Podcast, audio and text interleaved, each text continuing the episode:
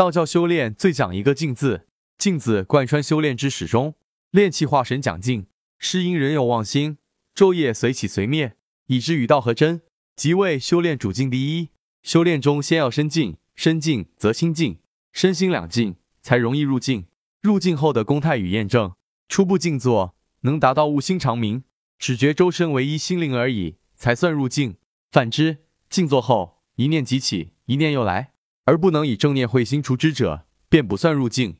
入境后，呼吸均匀，周身舒畅，口内常有干津，即是佳效。入境后的时间随个人功力所定，或长或短，但初步静坐应以一小时为度，若时间太短，恐难见效。道教修炼有很多入境的方法，仁则易道下面介绍几种入境的方法，以求教于同道。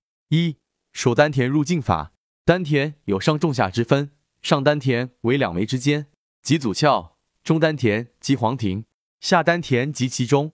道教也有种说法，认为其下三寸为下丹田。手丹田入境法是道教修炼中的常行法，因道教丹法传授不同，所以练功时手法不一，有的以手祖窍入境。有的以手黄庭入境，有的以手其中入境。手中丹田具体入境法，过去道观修炼者打坐时，每人都要背一蒲团，而现在蒲团不易得，一般静坐在床上或椅子上均可。静坐前随便活动一下，力在畅通气血。入境时，两腿自然合盘，左脚向内，右脚向外，双手自然合拢，并端坐凝神内视，两眼微闭，留一线之光，舌底上颚，牙齿相合。一手黄庭，似有意，似无意，绵绵不断。杂念若起，我即以神光没之。竖起眉毛，刚至修静，自能断除妄念，进入公态。二默字入境法，过去有修道者为清除杂念，往往默念一些有利练功入境的字或词句，由此念觉的意念与呼吸融为一体。默字可以使涣散的意识集中起来，常以默念为主。